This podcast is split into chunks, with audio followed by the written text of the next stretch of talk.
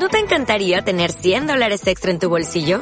Haz que un experto bilingüe de TurboTax declare tus impuestos para el 31 de marzo y obtén 100 dólares de vuelta al instante. Porque no importa cuáles hayan sido tus logros del año pasado, TurboTax hace que cuenten. Obtén 100 dólares de vuelta y tus impuestos con 100% de precisión. Solo con Intuit TurboTax. Debes declarar para el 31 de marzo. Crédito solo aplicable al costo de la presentación federal con TurboTax Full Service. Oferta sujeta a cambios o cancelación en cualquier momento.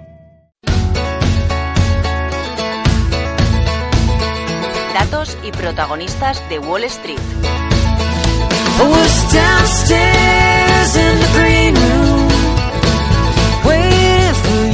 Vamos a ver qué sucede también en Wall Street en este arranque del mes de abril. Alberto Matellán, director de estrategia y análisis de Inverseguros. Muy buenos días. Hola, buenos días, Ana muy pendientes de lo que sucede en Wall Street, donde tenemos unos índices que intentan seguir subiendo con unas claves macroeconómicas que parece que dan signos de recuperación. Y hoy conoceremos ese ISM manufacturero del mes de marzo. También tendremos ventas de vehículos del mismo mes de marzo también. Y encuesta Gallup sobre gasto del consumo en, en el mismo mes también, en el pasado mes. Tenemos muchas referencias macroeconómicas que vigilar y no sé usted a qué está pendiente también.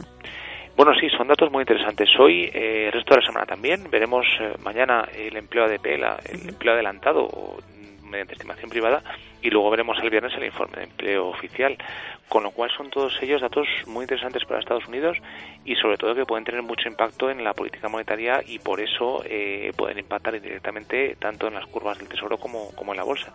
Y además eso se une también Europa, es decir, esta semana es interesante desde todos los puntos de vista teníamos ayer a Yellen diciendo que, que, también siguen ahí pendientes de todo lo que, lo que vaya sucediendo. Estamos pendientes del Banco Central Europeo, pero bueno, ayer Yellen también eh, dio sus claves. Sí, así es. Eh, es curioso la posición de los dos eh, bancos centrales, el europeo y el americano, porque Yellen ayer insistió en que la, economía sigue necesitando ayuda y por tanto rebajó un poquito o intentó rebajar esas expectativas de que en algún momento del año próximo subirán tipos, es decir, intentan hacer lo contrario de la expectativa que tenía el mercado y en Europa ocurre más o menos lo mismo, es decir, el mercado tiene una expectativa de actuación del BCE y su lenguaje eh, intenta eliminar o, o moderar esa expectativa para decir que va a hacer menos de lo que se espera con lo cual es una posición curiosa. Pero en el caso de Estados Unidos, que es eh, lo que nos interesa en este momento, sí es cierto que Yellen tiene una posición muy clara de seguir apoyando la economía, independientemente de que el taper eh, sea necesario reducirlo.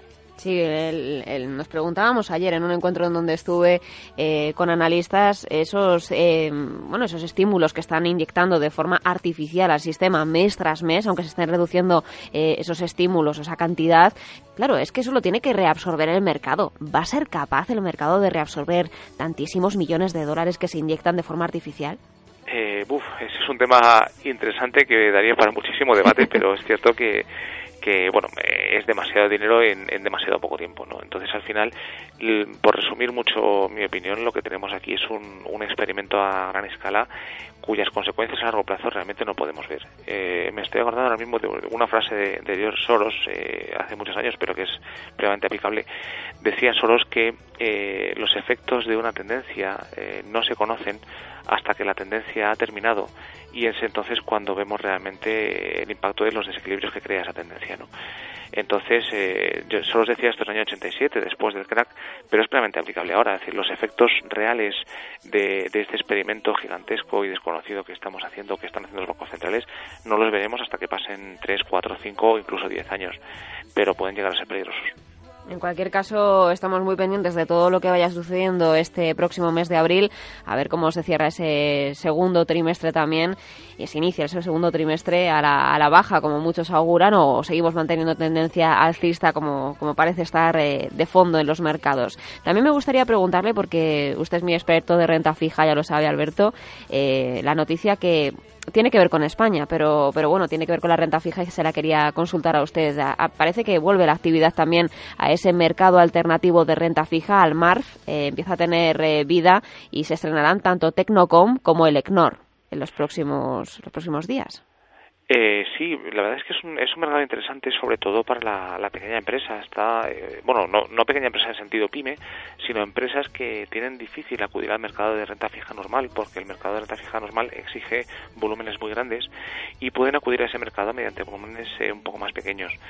Eh, desde este punto de vista es interesante para el emisor la dificultad real está en encontrar inversores que quieran acudir a volúmenes tan pequeños. Normalmente eh, se ha recurrido o bien a préstamos bancarios o bien a, intermediarios por una vía más privada para conseguir ese tipo de financiación. El MARF lo que pretende es sustituir ese canal tradicional para intentar darle un poco más de liquidez a las emisiones pequeñas que normalmente en el mercado mm, habitual no tienen ninguna liquidez.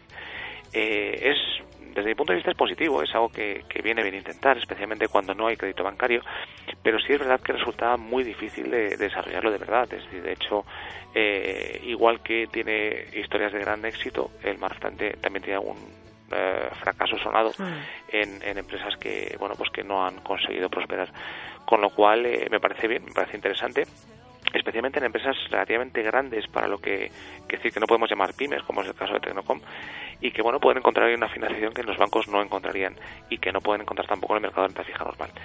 Eh, bueno, desde este punto de vista es interesante. Eh, sin embargo, para el inversor, con matizaciones y con cuidado, analizar muy bien eh, dónde nos metemos y, sobre todo, conocer que el mercado de renta fija es un mercado de, muy técnico que requiere más conocimientos normalmente que el mercado de, bolsa y, por lo tanto, bueno, pues con cuidado, meterse con cuidado. Hay analistas y expertos que auguran este año un buen año para esa renta fija, sobre todo la corporativa emergente, porque dice que, bueno, eh, comentan en una entrevista a Fans People eh, que ofrece una prima atractiva respecto al bono estadounidense a 10 años y, que si compensa al inversor por los riesgos que asume, pues que podría ser una opción alternativa para, para invertir en este año. Eh, bueno, en parte es cierto. Eh, lo que vemos es un reflejo de algo que nos lleva moviendo ya es la necesidad de buscar rentabilidad donde sea. Dado que los tipos en Europa, Estados Unidos están prácticamente en cero, que no hay nada que una rentabilidad atractiva con poco riesgo, pues al final se busca rentabilidades donde sea. Y ese donde sea nos lleva a emergentes.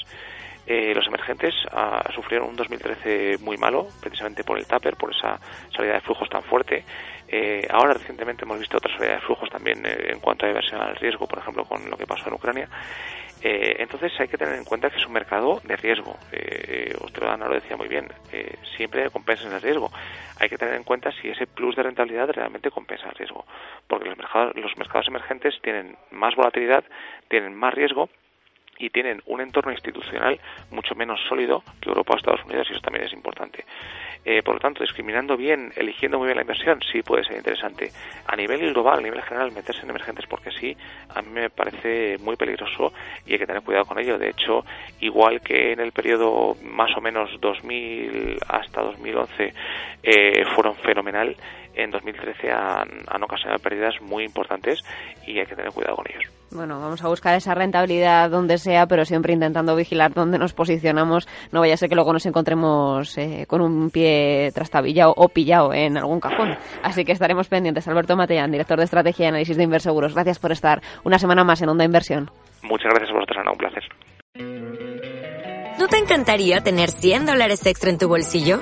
Haz que un experto bilingüe de TurboTax declare tus impuestos para el 31 de marzo y obtén 100 dólares de vuelta al instante. Porque no importa cuáles hayan sido tus logros del año pasado, TurboTax hace que cuenten. Obtén 100 dólares de vuelta y tus impuestos con 100% de precisión. Solo con Intuit TurboTax.